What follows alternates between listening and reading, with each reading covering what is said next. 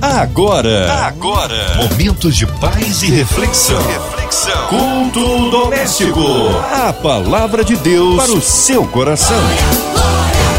Ótima noite para você, noite de quinta-feira, para você ligado aqui na 93. Está começando o nosso culto doméstico, como acontece de segunda a sexta aqui na 93. E hoje não vai ser diferente, mais uma noite abençoada e certamente a palavra que vai trazer conforto ao seu coração. Com a gente hoje o pastor Yuri Rangel, ele é da igreja de Nova Vida em Padre Miguel. O pastor Yuri está com a gente, pastor. Obrigado, viu, pela sua participação com a gente aqui no culto doméstico. Seja bem-vindo. Olá, povo de Deus, graça e paz. Quem vos fala aqui é o evangelista Yuri Rangel. Que alegria poder novamente fazer uso dessas ondas, né, da Rádio 93 para poder comunicar a palavra de Deus, essa rádio que é tão abençoada, que alcança tantas pessoas, né, que que são carentes de ouvir a palavra de Deus. Então, para mim é sempre uma alegria poder compartilhar a mensagem divina, a mensagem do Evangelho aqui. Certo, pastor. Pois é, e você pode agora, pastor, indicar o texto que vamos ler hoje na palavra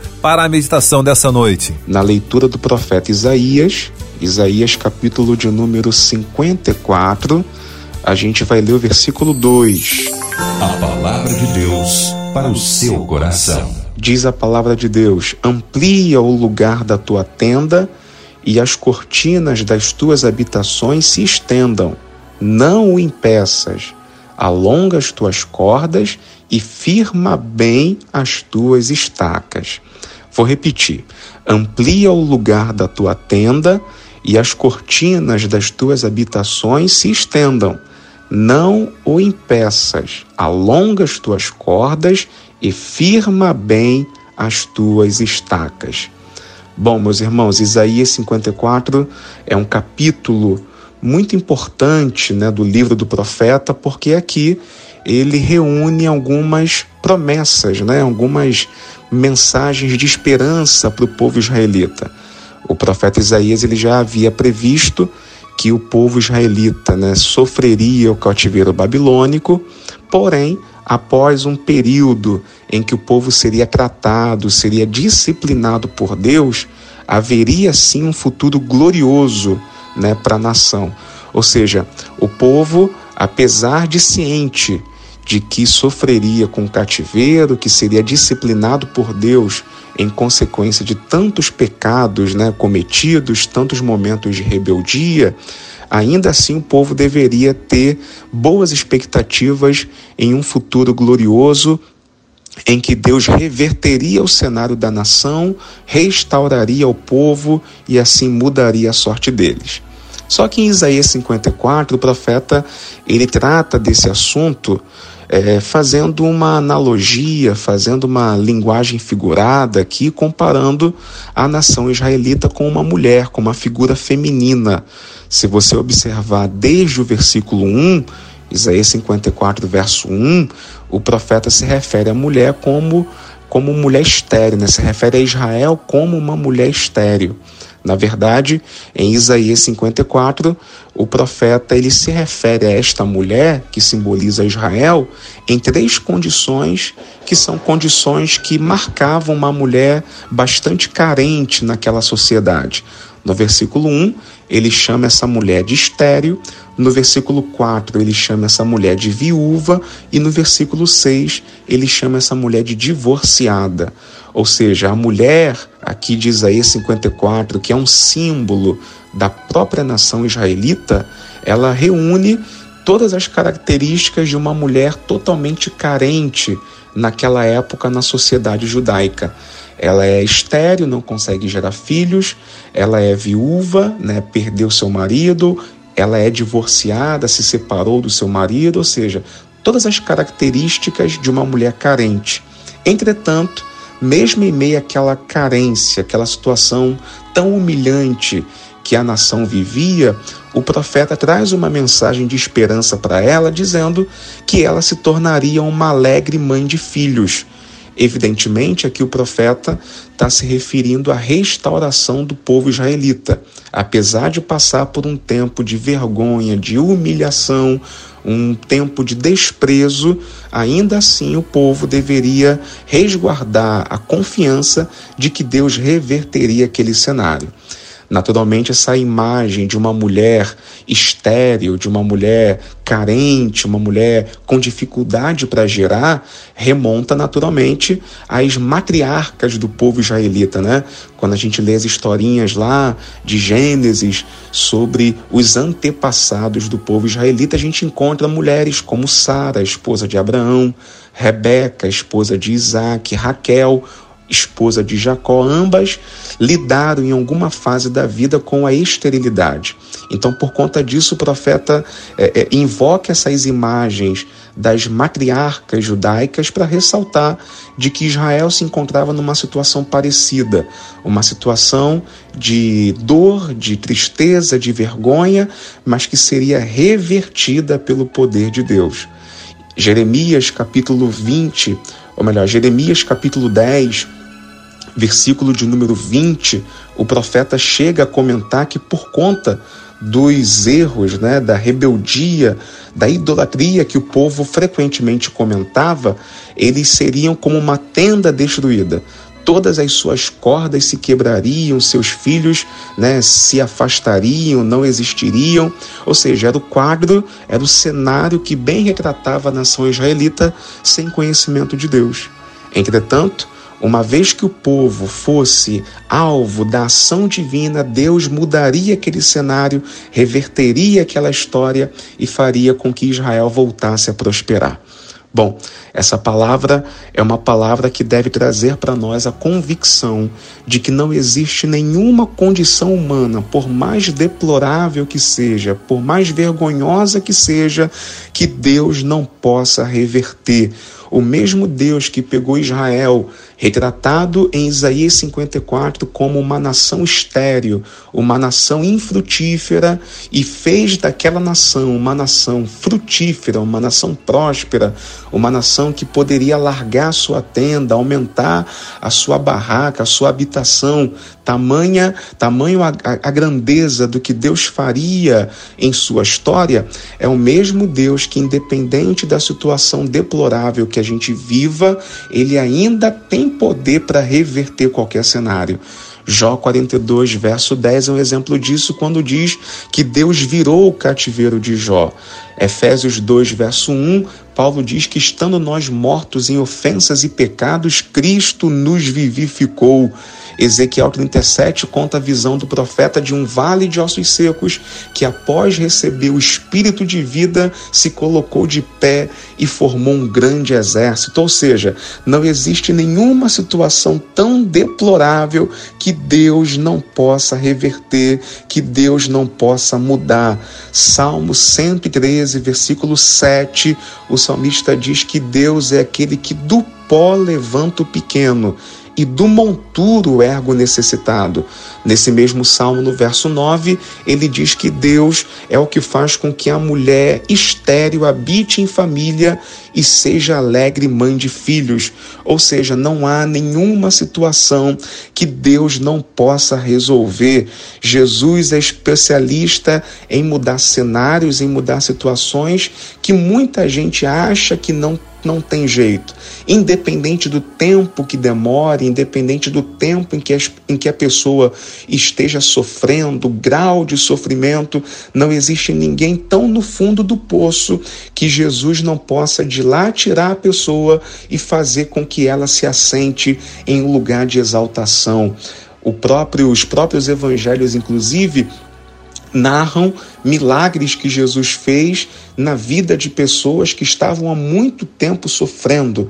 Quando a gente vai, por exemplo, em Mateus 9, verso 20, conta a história de uma mulher que sofria de hemorragia, um fluxo contínuo há 12 anos e Jesus curou aquela mulher. Em Lucas 13,16 conta de uma mulher que era oprimida por Satanás há 18 anos e Jesus curou aquela mulher. João capítulo 5, verso 5 conta a história de um homem que há 38 anos se encontrava enfermo e esperava receber uma cura no tanque de Betesda, e Jesus curou aquele homem. João capítulo 9 conta a historinha de um homem que era cego de nascença, e ainda assim Jesus também curou aquela pessoa. Ou seja, para Jesus não importa se o homem sofre a 12, a 18, a 38 ou por toda a vida vem sofrendo. Em qualquer situação, em qualquer circunstância, Jesus tem poder para reverter o cenário. Mas o que exatamente essa passagem de Isaías 54, versículo 2, pode deixar de lição para nós, né? Que, que esperança exatamente nós podemos ter a partir do que o profeta fala para o povo nessa passagem? Uma primeira lição que a gente precisa é, é, é, receber em nossa vida como um conselho divino é que a gente não deve ter medo de crescer. Quero que você guarde isso em teu coração. A gente não deve ter medo de crescer. Por que a gente está fazendo essa afirmação?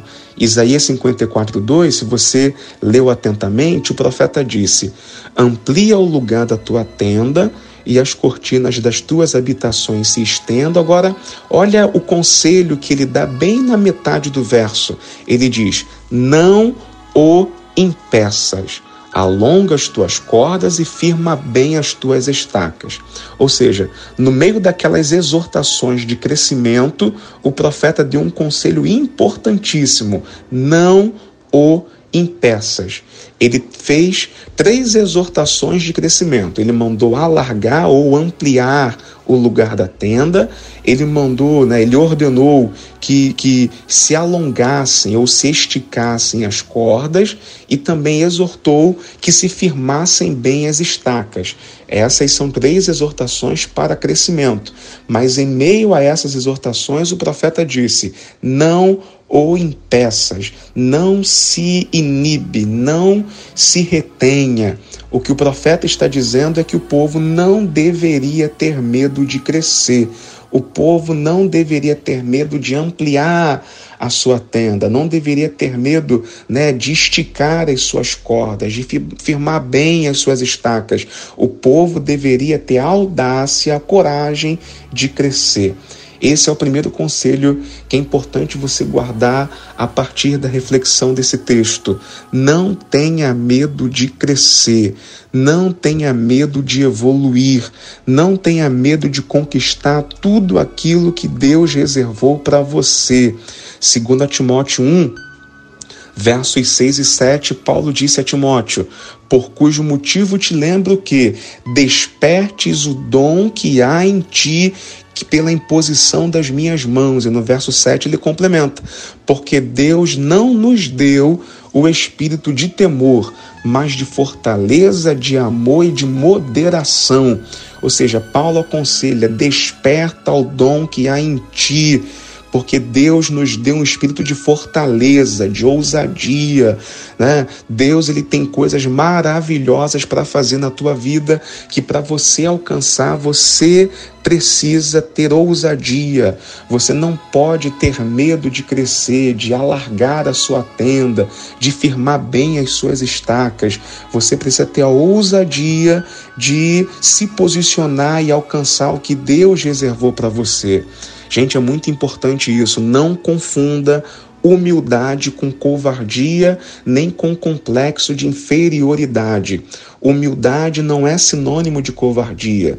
Humildade não é sinônimo de complexo de inferioridade. Né? Lembra lá em Êxodo capítulo 4, quando Deus se revelou a Moisés, Deus ordenou que Moisés fosse falar com Faraó e Moisés respondeu para Deus, né? Isaías, é, é, Êxodo 4, verso 10. Ele disse: Senhor, eu não sou homem eloquente, nem de ontem, nem de anteontem e aí Deus replicou a Moisés: Moisés, quem fez a boca do homem? Quem fez o mudo ou o surdo? Não sou eu, o Senhor? Ainda assim, Moisés teimou em apresentar para Deus suas limitações, e por conta disso o texto diz que Deus se irou com Moisés e mandou chamar Arão. Ou seja, o que Moisés apresentou ali não era humildade, ele apenas foi covarde, ele apenas se sentiu inferior num nível que o deixou acovardado. Não é isso que Deus requer da gente. Deus ele nos convida a alcançarmos aquilo que ele reservou para nós. Jeremias 1 versos 6 e 7, o profeta, né, em diálogo com Deus, o profeta diz: "Ah, Senhor, eu não sei falar porque sou uma criança". Ao passo que Deus lhe respondeu: Não digas eu sou uma criança, porque aonde quer que eu te enviar, irás, e tudo quanto te mandar, dirás. Humildade não é eu ficar né, apenas me diminuindo, me acovardando, é, é, sempre é, abrindo mão de ocupar posições que Deus reservou para mim, de realizar sonhos que Deus reservou para mim. Não, isso não é humildade. Humildade é a gente reconhecer que depende da graça de Deus e permitir que essa graça nos faça produzir cada vez mais. 1 Coríntios 15, 10, Paulo disse: Pela graça de Deus sou o que sou, e a sua graça para comigo não foi vã. Antes trabalhei muito mais do que todos eles, todavia não eu, mas a graça de Deus que está comigo. Ou seja, isso que é humildade. A humildade de Paulo é primeiro reconhecer que tudo que ele é, o é pela graça de Deus e essa humildade faz ele depender da graça de Deus e se entregar a ela a ponto de produzir de maneira que o próprio Paulo disse, né? A sua graça comigo não foi vã, eu trabalhei muito mais do que os demais apóstolos. Ou seja, gente, nós temos que ter ousadia, nós não podemos nos acovardar. Aquilo que Deus tem para realizar na tua vida, você precisa é, é, ter a ousadia de ir atrás, se posicionar e, com a graça de Deus, alcançar tudo aquilo que Ele reservou para você. Um segundo conselho, ainda a partir desse texto de Isaías 54, 2 é: construa hoje o que você deseja viver amanhã. Quero que você guarde também esse conselho. Construa hoje o que você deseja viver amanhã que, que eu estou dizendo isso? Observe que em Isaías 54, a mulher ela ainda é chamada de estéreo, ela ainda não tem filhos.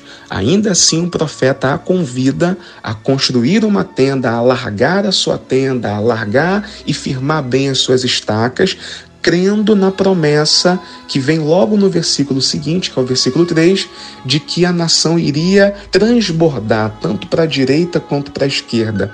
Ou seja, o povo não deveria aguardar a, a, a, fertilidade, a produtividade para só então ampliar a tenda. Não, a ampliação da tenda deveria anteceder a provisão, a multiplicação que Deus mandaria. Isso significa que a gente, deve construir hoje o que pretendemos viver amanhã. Primeiro, a gente amplia a nossa tenda, mesmo que os nossos recursos e o nosso povo ainda seja pequeno, mas a gente amplia a tenda para aí sim Deus mandar o crescimento. Gente, isso que é fé. Hebreus 11:1, o autor de Hebreus define fé como a, o firme fundamento das coisas que se esperam palavra grega que ele usa ali, é, que é a palavra grega riposta, assim, significa substância, realidade. O que o autor de Hebreus está dizendo é que a fé é a realidade do que se espera, ou seja, a fé é tornar real aquilo que é apenas uma expectativa. Crer em Deus não é eu cruzar os braços aguardando que Ele faça né, tudo aquilo que prometeu.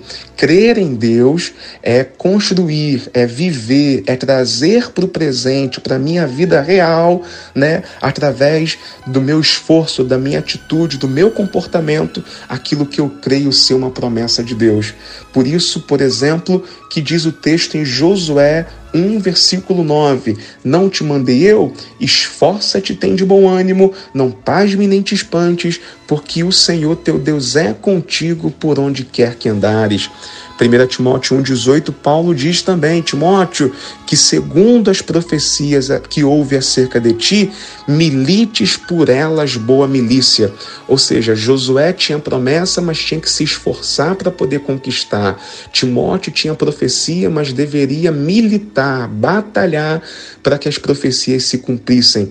Isto significa que aquilo que eu creio que Deus pode fazer ou que Ele vai fazer na minha vida, essa crença, essa fé deve se traduzir em atitudes no presente. Então, ainda que você não esteja vendo nada acontecer, Alargue as tuas tendas agora, firma bem os teus, as, as tuas estacas agora, né? cumpre né, a tua parte, o teu papel agora, faz o que está ao teu alcance agora, mesmo que você não enxergue nada ainda acontecer, porque fé é construir no presente aquilo que a gente deseja viver no futuro. Fé é construir hoje o que se deseja viver amanhã. Construa com a tua fé ainda hoje aquilo que você sonha ver Deus realizando amanhã. Quero que você guarde essa palavra em teu coração. Eu quero que por meio desta palavra você tenha a convicção de que, independente da circunstância que você esteja vivendo, Deus tem o poder e o desejo de reverter esse cenário e fazer você viver o melhor dele para a sua vida em nome de Jesus. Agora é hora da nossa oração, né? Você que mandou aí sua mensagem, o seu pedido de oração através do WhatsApp, das redes sociais da 93, você que não mandou também, mas que tem um pedido especial, abra o seu coração e eleve o seu pensamento ao Senhor. Pastor Yuri, a oração final, pastor. Nosso Deus e nosso Pai, Pai bendito e eterno, nós queremos louvar o teu nome pela tua palavra. A tua palavra é sempre poderosa. Nós invocamos, Pai, aqui o Deus de Israel, aquele mesmo Deus que, apesar de ter deixado o seu povo leva, ser, ter sido levado em cativeiro, sofrido na mão de inimigos, ainda assim tinha planos para poder reverter a história daquela nação e fazer com que ela fosse abençoada novamente. É esse Deus que nós clamamos nesse momento, Pai. É esse Deus porque cremos que não há nada impossível para ti. Cremos que o Senhor tem poder para operar milagres e reverter qualquer cenário. É por isso que eu te apresento, Pai, essa pessoa que nesse momento nos ouve aqui na rádio, que está cometida de alguma doença, está passando por uma crise financeira, uma crise ministerial, uma crise espiritual. Pai, em nome de Jesus, seja qual for o cativeiro dessa pessoa, seja qual for o diagnóstico que essa pessoa recebeu, seja qual for a notícia que essa pessoa ouviu, nós pedimos a Ti em nome de Jesus. Reverte esse cenário, Senhor. Cremos que a última palavra vem da Tua parte. Nos ajuda desde já a largar a nossa tenda, porque cremos que o Senhor tem milagre para fazer por nós. Pai, toma a Rádio 93 FM em tuas mãos, toma MK Music em tuas mãos, toma, Pai, toda a diretoria dessa rádio, locutores, funcionários, que essa emissora continue sendo um canal de bênção para a cidade do Rio de Janeiro. Pai amado, em nome de Jesus, Toma, Senhor, tantas vidas que nesse momento estão acamadas, estão adoecidas, pessoas que talvez nos ouçam de um leito de hospital, que por bondade e misericórdia, essa palavra possa renovar a esperança delas e fortalecer a fé de que o Senhor está cuidando delas. Pai, em nome de Jesus, toma nosso, nossa cidade em tuas mãos, o nosso estado, o nosso país, os políticos que nos governam, que a tua boa mão esteja sobre nós para que aqui as nossas tendas se alarguem e a tua bênção se multiplique sobre nossa vida. É o que pedimos a ti, em nome do Senhor Jesus. Amém. E graças a Deus. Pastor, então aproveitando que já estamos caminhando para o final, as suas considerações finais, pastor. Queridos, quem vos falou foi o evangelista Yuri Rangel. Eu sou membro da Igreja Nova Vida de Padre Miguel, igreja presidida pelo pastor Gil Duarte. E se você quiser vir cultuar conosco, saiba que você vai ser muito bem-vindo, tá bom? Nossos cultos são às quartas-feiras, a partir das 19h30, e aos domingos, tanto pela manhã, a partir das 10 horas da manhã, e à noite, a partir das 18 horas. Que você tenha sido abençoado por esta palavra e que continue sendo abençoado por esta programação, tá bom? Obrigado, Fabiano, obrigado toda a rádio, que Deus os abençoe em nome de Jesus. Muito bem, amanhã a partir das 8h15, mais um culto doméstico aqui no 93, na sexta-feira, e a gente vai estar tá junto aqui enquanto a Marcinha está de férias. Eu sou o Fabiano e fico com você para fazermos parte desse culto tão abençoado aqui no 93. Fica na paz porque nela eu vou e a gente se encontra amanhã. Até lá. Você ouviu? Você ouviu? Momentos de paz e reflexão. reflexão. Culto doméstico. A palavra de Deus para o seu coração.